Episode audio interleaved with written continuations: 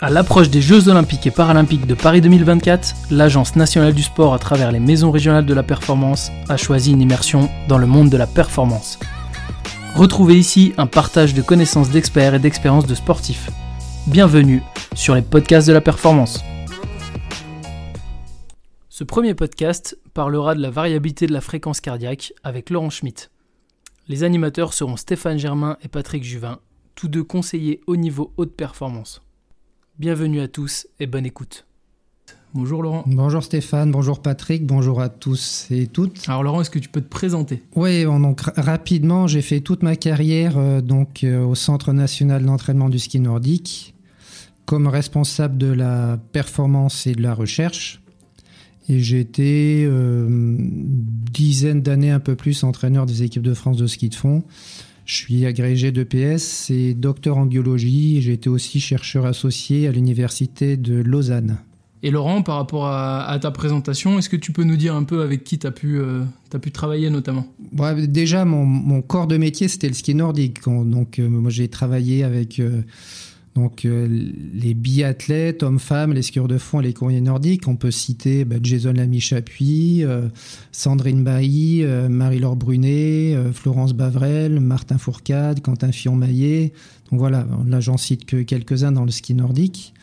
Euh, mais aussi tous les skieurs de fond, hein, Maurice Magnifica, euh, euh, Jean-Marc Gaillard, etc. Je peux pas tous les citer. Après, il y a aussi les d'autres sports. Ben, un des premiers hors ski qui a pu travailler avec la variabilité cardiaque, c'était Tony Estanguet avec son entraîneur Sylvain Curigné. Mais il y a aussi le, le triathlon. À l'époque, avec une des premières, c'était Carole Péon, Jessica Harrison. le tennis aussi. Ben, là, avec, je travaille beaucoup avec la Fédé de tennis, avec donc Cyril Cyril qui est maintenant le responsable scientifique, donc tout le suivi du haut niveau en tennis aussi, euh, garçons et filles. Euh, puis après, il y a eu des équipes euh, de la, natation, par exemple Alain Bernard, Coralie Balmy, donc avec un travail avec Denis Auguin et puis Franck Esposito.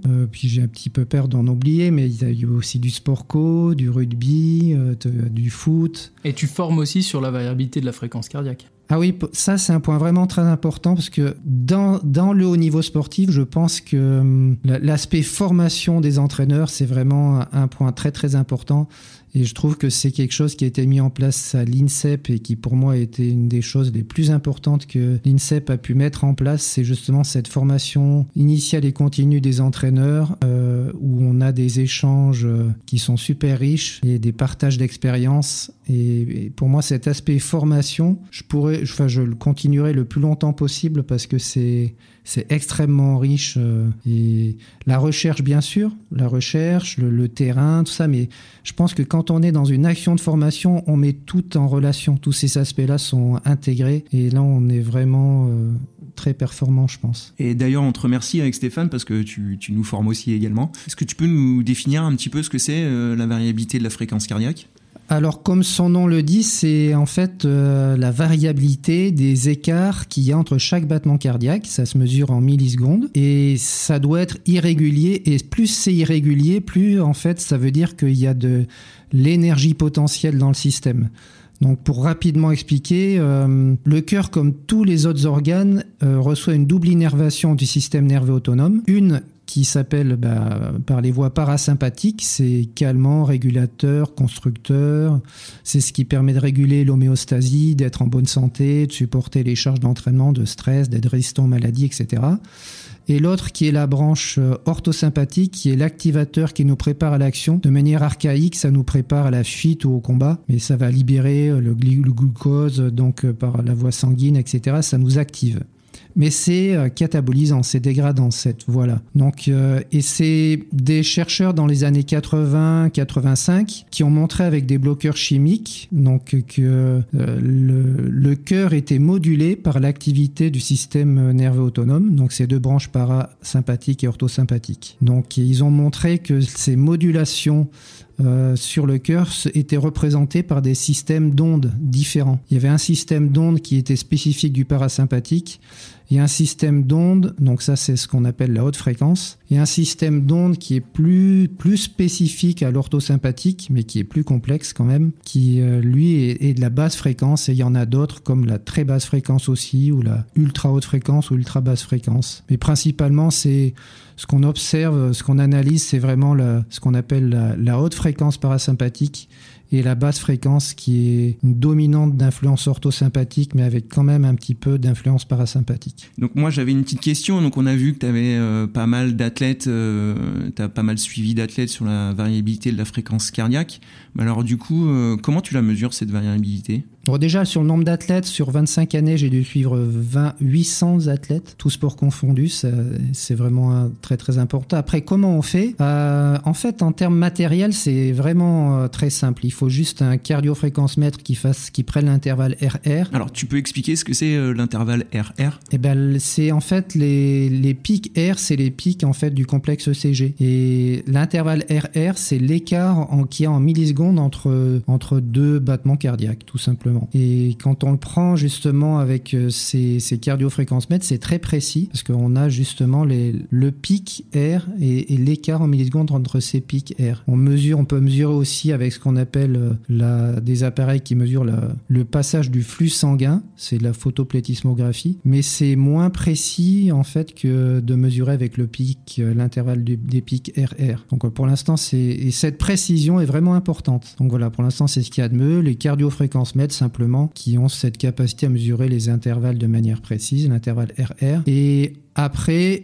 euh, on, va utiliser euh, des, des softs, hein, des, programmes informatiques qui vont euh, décomposer les systèmes d'ondes. C'est-à-dire quand on regarde graphiquement un enregistrement d'intervalle RR sur un test de variabilité cardiaque, on va voir en fait des, systèmes d'ondes plus ou moins réguliers. Donc moi, ce que j'aime bien, c'est déjà comprendre sur l'analyse visuelle graphique ben, comment c'est structuré, est-ce que c'est bien organisé, désorganisé, à quel niveau de fréquence cardiaque, quelle est la différence entre ce qu'on voit couché et debout? Et l'analyse visuelle avec l'expertise nous permet déjà d'avoir une idée de l'état de la personne. Donc ça, c'est le premier point. Le deuxième point, les analyses mathématiques vont décomposer les systèmes d'ondes sous-jacents qui existent dans ces systèmes complexes et euh, mettre, euh, matérialiser et mesurer les bandes spectrales, comme je disais, sur la très basse fréquence, basse fréquence et haute fréquence. Et donc tout ça se mesure. Et voilà, après on va suivre, faire des systèmes de suivi euh, donc sur les, ces différentes valeurs pour voir dans le temps comment évolue euh, bah, en fait l'énergie d'une personne. Alors tu, tu, nous as parlé de, de cardiofréquence mètre, mais euh, du coup quel est le protocole pour les athlètes? Alors les protocoles en fait il y en a plusieurs qui ont été testés. On peut faire des enregistrements de nuit, mais c'est c'est assez complexe avec les différents stades de, du sommeil et surtout on n'a pas la position debout qui qui donne des indications notamment sur deux types de fatigue spécifiques qu'on voit que dans la position debout. Donc moi j'ai préféré partir sur euh, un protocole où on fait le test le matin à jeun, après être allé aux toilettes parce que faut, sinon on est sous influence encore un petit peu orthosympathique. Donc c'est une phase très très stable de la journée, le matin à jeun, et comme ça on va pouvoir comparer d'un test à l'autre des états comparables. Et donc le test lui-même c'est très très simple. On nettoie bien la peau, on met le cardiofréquence mètre, on mouille bien les électrodes pour éviter les, les possibles artefacts. Et le test va durer 10 minutes. On va enregistrer 5 minutes en position couchée. Là, en position couchée, on mesure en fait l'état homéostasique d'une personne, savoir s'il est vraiment en bonne santé en phase de récupération, savoir si le parasympathique domine l'orthosympathique. Et ensuite, euh, après ces 5 minutes, la personne se met debout et va rester debout sans bouger pendant 5 minutes. Et là, on va simplement regarder le c'est la stimulation du passage debout qui va provoquer une descente de sang au niveau des jambes. Ben on va évaluer euh, quelle est la, vitesse et la puissance d'activation orthosympathique pour régler ce problème euh, de, sang qui est descendu dans les jambes et ça va nous permettre de voir justement si ce système orthosympathique il est bien opérant ou pas si je te suis bien, il faut vraiment être spécialiste. On peut pas, enfin, on voit maintenant avec l'émergence des, euh, des montres connectées, etc., où euh, on nous parle de variabilité de la fréquence cardiaque. Mais alors, euh, du coup, toi, tu analyses plus finement. Il faut être vraiment spécialiste pour analyser? Oui.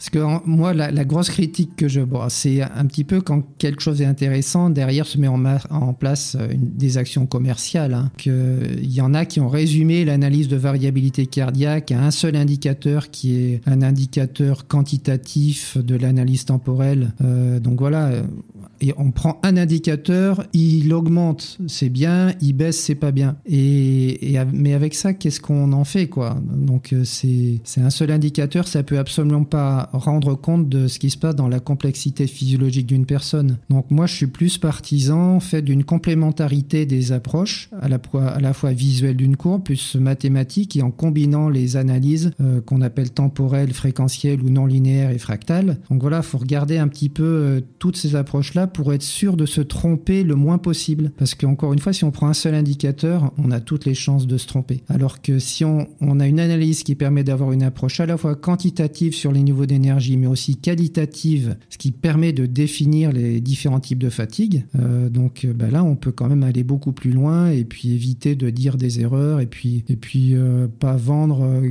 quelque chose où, en gros, on finit par desservir le système lui-même en disant, à bout d'un moment, on va dire n'importe quoi. Donc tu nous déconseilles euh, ou tu déconseilles à un athlète euh, d'acheter une montre qui donne la variabilité de la fréquence cardiaque? Ouais, ça c'est juste du commerce, c'est du, fun, c'est marrant. Mais non, un athlète, enfin, je dirais même plus qu'un athlète, mais une personne qui vraiment veut s'occuper de sa santé, euh, faut pas tomber dans ces biais-là. Là, c'est vraiment les à force de, c'est la simplification à outrance d'un système qui rend pas du tout compte de notre complexité et qui dit des grosses erreurs et qui pourrait dans certaines limites qui pourraient même être très très embêtantes en termes de santé. Tu, as parlé de, des fatigues, euh, c'est-à-dire qu'il existe plusieurs fatigues? Ah oui, ça, ça a été un point vraiment très intéressant dans l'évolution des connaissances à partir de cette mesure de variabilité cardiaque.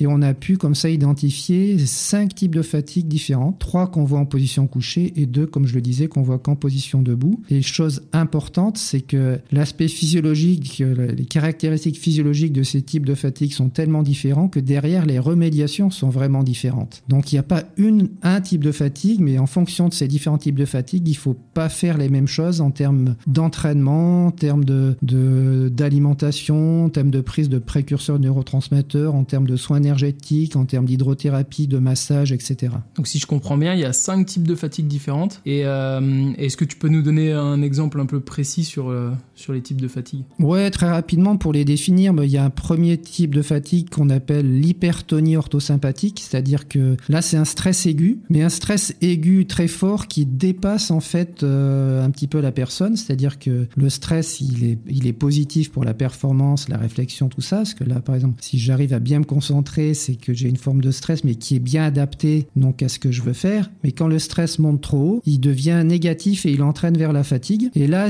l'énergie de la personne est vraiment augmentée, mais avec une dominante orthosympathique accompagnée d'une augmentation de fréquence cardiaque, etc. Et c'est le premier type de fatigue. Mais c'est une fatigue aiguë dans, de laquelle on peut se remettre si on la voit assez vite. On peut récupérer assez vite. Il faut calmer la personne. On a des des choses à faire derrière, faut restimuler le para, etc. Mais c'est une fatigue qui est plutôt bonne en compétition non ah bah Non, parce qu'en compétition, quand tu es fatigué, le principe de la, définition de la fatigue, c'est quand tu es fatigué, tu es non performant. Donc euh, voilà, c'est la différence entre l'affûtage, qui est un stress aigu avec une hypertonie orthosympathique adaptée à une amélioration de performance. Mais quand on dit qu'on est euh, sur la crête, quand on est euh, justement affûté, et quand on passe de l'autre côté bah, de cette montagne, on rentre dans la fatigue. Et là, on est toujours en hypertonie orthosympathique, mais cette fois, on n'est plus performant. Et parce euh, effectivement ce stress trop important euh, n'est plus adapté à la performance qu'on veut réaliser. Donc ça c'est le premier type de fatigue. Le deuxième, donc imaginons que si on parle en forme de pile, là on a des les deux piles para et ortho, elles sont très hautes, mais on a une dominante ortho et cette fatigue s'analyse en position couchée. On a un déséquilibre homéostasique. Euh, le deuxième type de fatigue, cette fois c'est l'hypotonie para et orthosympathique, mais surtout l'hypotonie parasympathique. Ça veut dire que là, les piles se, se vident, arrivent à un niveau très très bas, et pas toujours accompagné d'une augmentation de fréquence cardiaque, mais on a une baisse des piles et donc une efficacité physiologique globale qui a nettement diminué. Donc là, c'est un type de fatigue, c'est celui qu'on rencontre le plus souvent, et là, on a une grosse baisse de performance. Et si on arrive à le voir, à détecter ça assez vite, on va régler ça euh, en gros en une semaine de régénération, ça peut aller assez vite, mais si on le voit pas, ça peut durer des semaines et s'installer, durer des mois. Quand tu dis que c'est celui qu'on rencontre le plus souvent, c'est le cas chez les sportifs de haut niveau ou c'est le cas chez toute personne C'est le cas chez toutes les personnes. Donc le, le problème de fatigue le plus important, c'est un affaissement de l'activité parasympathique. C'est-à-dire le système qui nous construit, qui nous répare, qui fait qu'on est résistant aux maladies, etc.,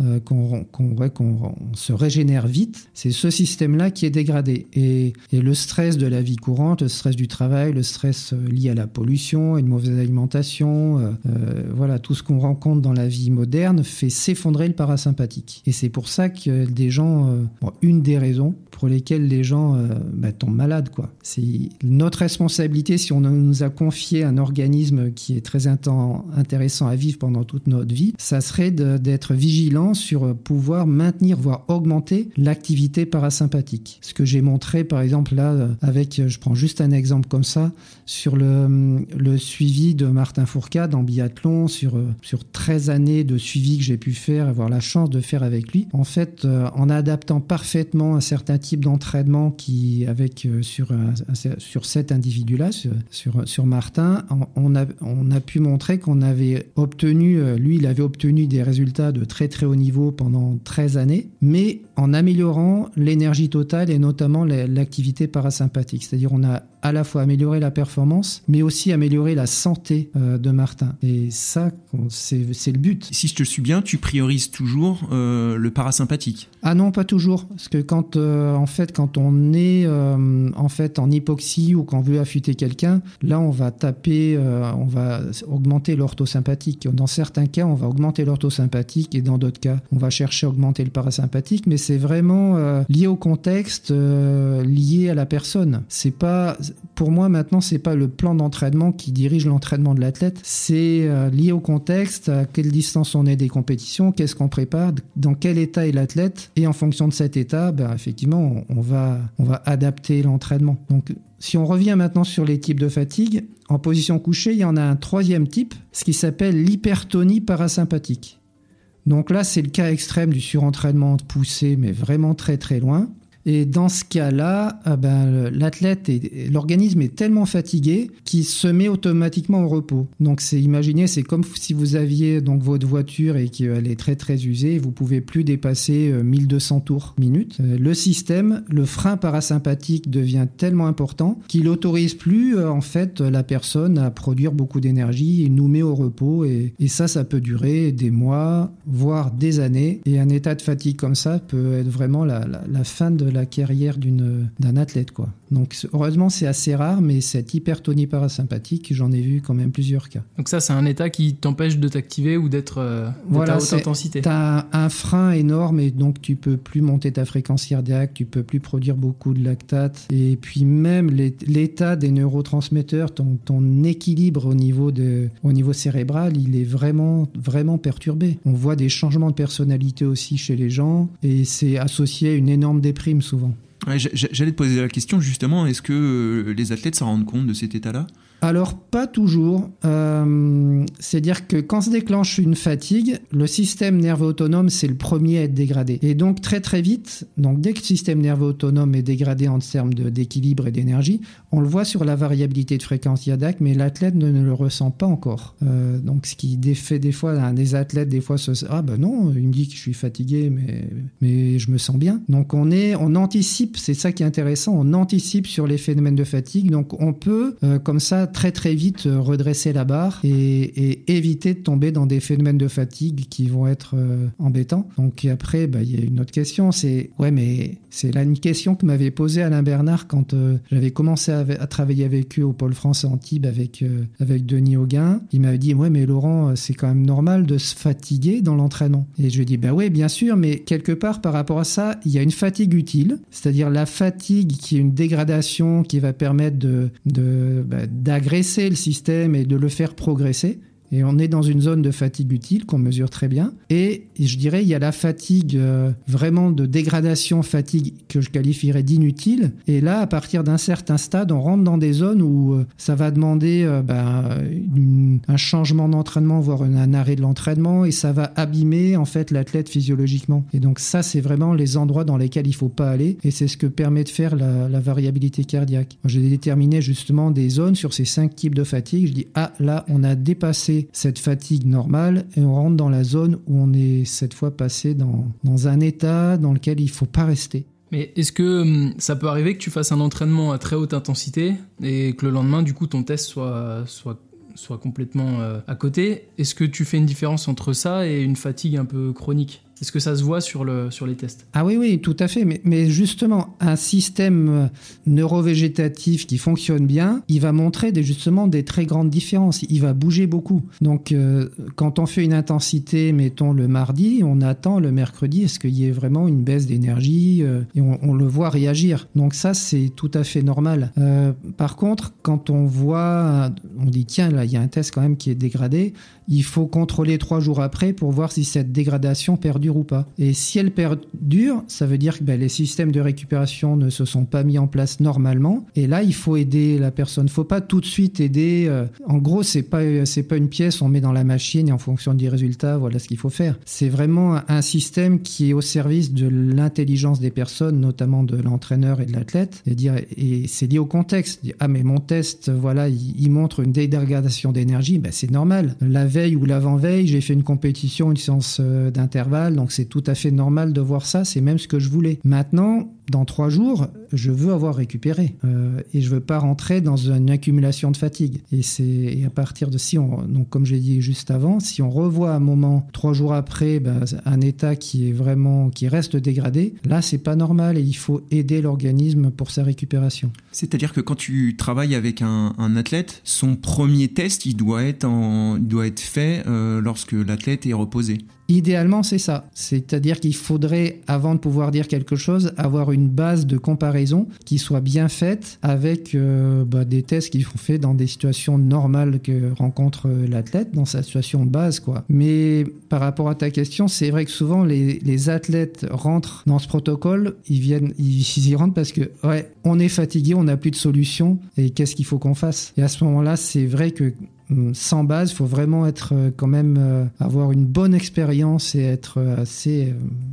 expert entre guillemets de ces approches-là pour voir tout de suite dans quel état est l'athlète et ce qu'il faut lui proposer. Moi, j'ai plein d'exemples d'athlètes qui sont venus me voir justement parce que ils étaient au bout du rouleau, quoi. Ils viennent avec leur entraîneur, disent voilà, Laurent, tu travailles là-dessus, qu'est-ce qu'on peut faire? Que ça soit en sport individuel ou en sport collectif ou en foot. Et justement, par rapport à ça, quel coût ça a d'une manière générale faire un suivi de test HRV Parce qu'on est obligé a priori de faire appel à un spécialiste ben, ça, là, c'est difficile de répondre à la question. Je veux dire, le coût au niveau matériel, justement, c'est un petit intéressant d'en parler un petit peu. En termes de matériel, c'est très, très, peu onéreux puisque c'est un cardiofréquence-mètre qui prend l'intervalle RR. Tu en trouves à partir de 50 euros à 90 euros. Ensuite, tu as des logiciels, notamment un qui est hyper performant qu'on trouve gratuit sur Internet qui est Cubios. Bon, là, c'est plusieurs niveaux. Cubios standard, c'est gratuit, mais Cubios scientifique, euh, voilà, c'est un petit peu plus élevés. Ils sont plus ou moins chers. Il y a plusieurs types de logiciels. Euh, il y a Codesna, il y a Nevrocard, voilà. Euh, chacun choisit celui qui lui convient le mieux en, regardant comment il fonctionne. Et puis après, c'est tout. Après le, après l'analyse, en, comme j'ai dit, l'analyse visuelle, l'analyse mathématique, la connaissance, c'est vraiment un, travail euh, d'expertise physiologiquement passionnant hein, parce que ça nous permet de vraiment de, rentrer dans la complexité physiologique et, et, je pense que quand on met le doigt dedans, faut jamais arrêter de, travailler et on n'est jamais euh, on sait jamais assez de choses. Enfin, moi, personnellement, ça m'a vraiment apporté beaucoup parce que j'ai commencé à comprendre euh, bah, les effets des entraînements. Euh, avant ça, je travaillais beaucoup sur. J'étais entraîneur des équipes de France de, ski de fond, des garçons. Et donc, j'ai essayé d'anticiper sur la fatigue parce que c'était vraiment un gros problème dans ce type de sport, dans le ski de fond. Je travaillais sur les analyses de sang, les analyses hormonales, les questionnaires, plein de choses. Mais jamais de manière satisfaisante. C'est vraiment l'analyse de variabilité cardiaque qui m'a permis de comprendre les effets de l'entraînement aérobie, les effets des intensités, d'affiner les choses sur euh, ces logiques d'entraînement, ces logiques de préparation, sur l'entraînement en hypoxie, sur l'alimentation, enfin sur beaucoup de choses. Tu parles de la, justement de l'intérêt que ça a pour, euh, pour les fédérations. Est-ce que tu penses qu'il y a autant d'intérêt dans des disciplines euh, sur un fond aérobie, je pense aux disciplines de ski nordique, la natation, que dans d'autres disciplines, par exemple l'haltérophilie, est-ce qu'il y a autant d'intérêt de faire un suivi HRV alors c'est une des questions que je me posais effectivement euh, au début. Je dis bah, dans les sports aérobies ça paraît évident. Et puis on voit des profils aussi énergétiques spécifiques à l'aérobie. Quand on s'entraîne bien, les, athlètes ont beaucoup d'énergie. Et quand ils s'entraînent, ça ça a été un, des, des premières observations les athlètes qui s'entraînent un petit peu trop vite en aérobie développent pas leur niveau d'énergie, restent avec des niveaux d'énergie moyens voire faibles. En gros, ils, sont toujours sur un fond de fatigue, ils optimisent pas leur développement. Et c'est ce qui a permis euh, quelque part aussi, outre les résultats, l'augmentation des niveaux de VO2, deuxième seuil, etc.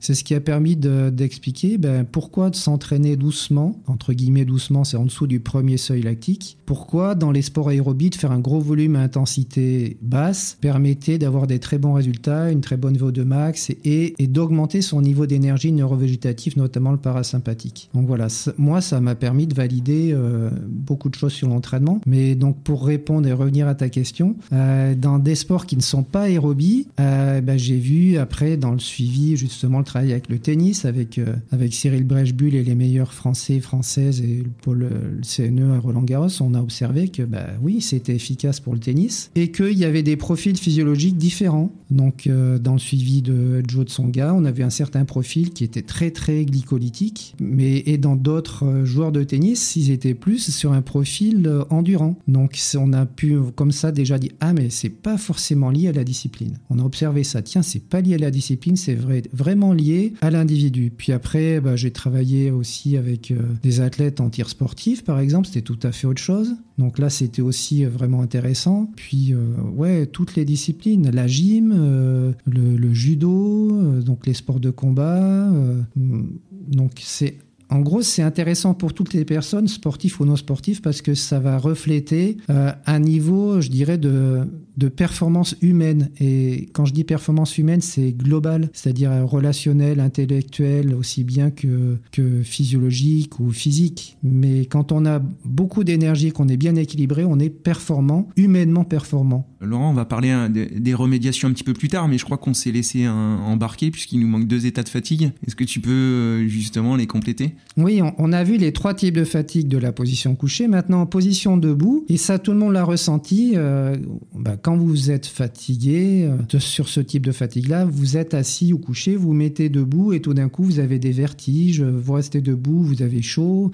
Et si vous incitez un petit peu, vous pouvez euh, bah, tomber dans les pommes et faire un malaise vagal. Donc ça, c'est lié, c'est un type de fatigue qui s'appelle, bah, c'est l'hypotonie orthosympathique analysée en position debout. Et c'est le système orthosympathique qui ne réagit pas bien. Donc il n'a pas suffisamment d'énergie pour bien contracter les vaisseaux sanguins au niveau des jambes, ce qui fait que quand on s'est mis debout, tout le sang est descendu dans les jambes, il y reste trop longtemps, le cerveau est plus suffisamment euh, irrigué en apport d'oxygène et vous avez un malaise vagal. Donc ça, c'est un type de fatigue qui fait que dans l'activité sportive, eh ben, vous n'allez pas pouvoir augmenter beaucoup votre fréquence cardiaque, vous ne pouvez pas avoir euh, la puissance de dégradation de la phosphocréatine et surtout de la glycolyse, glycogénolyse est diminuée et donc vous ne pouvez pas monter beaucoup les lactates et vous êtes limité, vraiment bridé. Est-ce que le fait d'être nageur, du coup, d'être en position horizontale, il y a un impact là-dessus ou? Ah oui, l'organisation physiologique d'un nageur par rapport à un coureur, c'est très très différent, puisque les fluides se déplacent pas du tout de la même façon, le cœur se remplit beaucoup plus facilement, et un nageur euh, entraîne pas comme un coureur à pied sa capacité à contracter, à faire remonter le sang en position verticale très facilement. Donc euh, c'est pour ça que l'analyse, l'évaluation sur ce type de fatigue, il doit être lié à la discipline, au contexte et à la personne. Parce que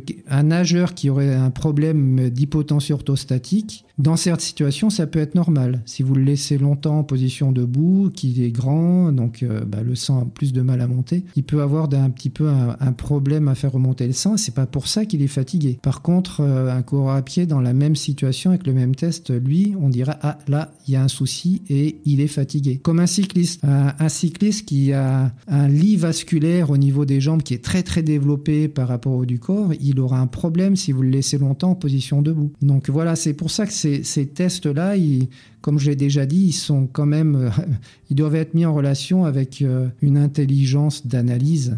À qui je m'adresse, dans quel contexte Est-ce que je suis en hypoxie, pas en hypoxie Est-ce qu'il est déshydraté, il fait chaud Est-ce que c'est un nageur, un cycliste, un coureur à pied, euh, un skieur de fond Donc voilà, là on a vu un cas de fatigue donc en position debout, l'hypotension orthostatique, donc l'hypotonie ortho, orthosympathique. Mais il y a un autre cas que, alors là, je n'avais pas du tout anticipé celui-là, c'est que quelqu'un qui, quand, qui se met en position debout, qui a une fréquence cardiaque anormalement basse. Au lieu d'être, mettons, à 75, il va se retrouver en position debout à 60, donc une très forte baisse de fréquence cardiaque. Et, euh, et à ce moment-là, c'est le système parasympathique qui prend le pas sur l'orthosympathique en position debout. Donc il y a un frein parasympathique qui s'installe en position debout et ce frein parasympathique va s'exprimer aussi pendant l'effort et va empêcher euh, la personne de monter sa fréquence cardiaque, va limiter en fait la production énergétique, va laisser la personne. Euh, c'est un frein, un frein à l'effort. Donc c'est aussi un type de fatigue. Celui-là, on s'en remet normalement assez rapidement. Il faut vraiment euh, aller activer l'orthosympathique, faire des bondissements, de l'aspect dynamique, non, non lactique, non fatigant, mais c'est cette fois en stimulant qu'on va lever le frein parasympathique. Donc ça, sur les montres, on peut imaginer que c'est, nous disent sur ce dernier type de fatigue que c'est plutôt bien, parce qu'il y a une baisse de la fréquence cardiaque, alors que globalement, en fait, c'est un type de fatigue.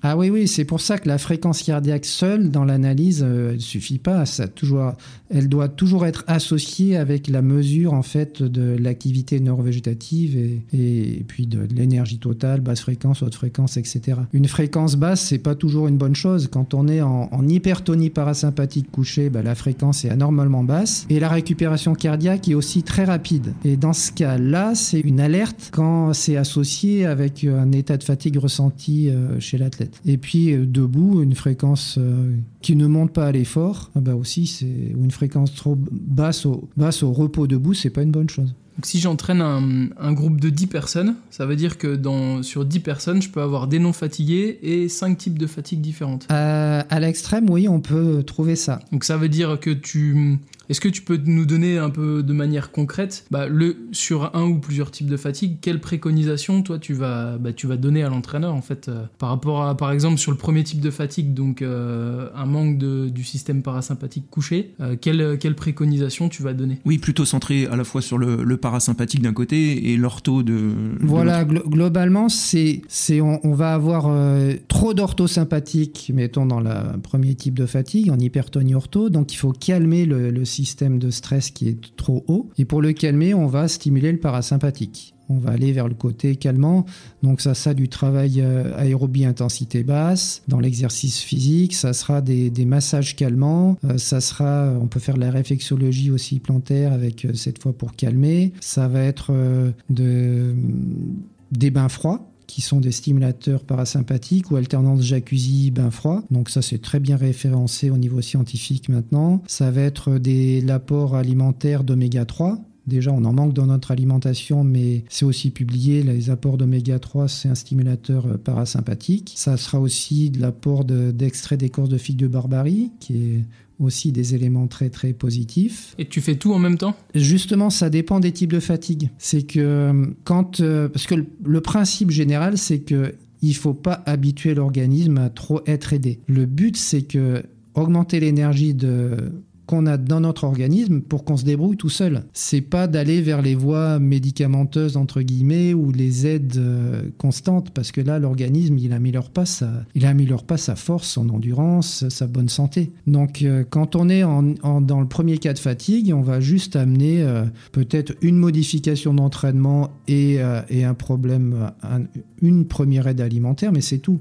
Et je suppose que chaque sportif est différent, donc il doit réagir de manière différente à certains stimuli. Par exemple, certains réagiront pas, réagiront pas au froid comme à l'alternance bain chaud, bain froid. Voilà, c'est si, si, si, là, en fait, les, les remédiations vont soit stimuler l'ortho ou le para pour tout le monde. Après, bah, ils vont plus ou moins aimer, quoi. Donc c'est pour ça qu'il faut en tenir compte aussi. Euh, mais après, ça sera vraiment individuel par rapport à ça. Pour continuer sur le, en fait la, les remédiations, plus l'état de fatigue est, puissant, plus on va associer des éléments. Et, et c'est pas en pas en changeant que l'entraînement, sauf sur le premier cas de fatigue, qu'on va voir des effets. Mais quand on est rentre vraiment dans, mais déjà dans le deuxième cas où on a une hypotonie, une baisse en fait de ses piles, une baisse d'énergie totale, là il va falloir travailler sur l'entraînement, mais donc sur l'alimentation, sur des précurseurs neurotransmetteurs, sur des soins aussi qu'on apporte et sur la qualité du sommeil, parce qu'on oublie toujours, on parle souvent d'éléments hyper sophistiqués dans la récupération, et on oublie en fait que le premier élément de récupération, c'est le sommeil. Donc euh, dans notre performance ou notre santé, c'est l'association entre, entre trois ou quatre éléments très simples. C'est qu'est-ce que je mange, euh, comment je m'active, comment je m'entraîne, comment je récupère. Voilà, c'est ces trois choses-là qui sont fondamentales. je dirais que derrière ça, il y a aussi la respiration, comment je respire. Donc c'est tous ces, éléments très simples sont, sont associés. Avant d'aller sur des choses sophistiquées, il faut déjà regarder ça. Et en combien de temps tu vois une adaptation de, bah, de la personne qui s'entraîne? Est-ce que l'adaptation elle est immédiate sur les tests HRV Tu as une visibilité immédiate? Ah ben non, c'est très très variable. Des gens qui sont rentrés euh, dans une fatigue chronique, souvent ils s'en rendent même pas compte. On leur, on leur fait faire un questionnaire, on dit est-ce que vous vous ressentez là? Ben non, je suis comme d'habitude en fait. Mais en fait, comme d'habitude, c'est des gens, ils sont constamment fatigués. Et ils finissent par ne plus s'en rendre compte puisque c'est devenu l'habitude. Et quand c'est euh, installé de manière euh, chronique comme ça, profonde, ben là, il va falloir du temps vraiment pour voir, des, voir des évolutions. Alors que quand on le voit assez tôt, euh, bah, d'un jour à l'autre, ça va bouger. Alors du coup, tu peux nous parler aussi euh, des remédiations euh, pour l'orthosympathique? Alors l'orthosympathique, c'est l'activateur, donc il faut le stimuler. Et donc là, on va être beaucoup sur...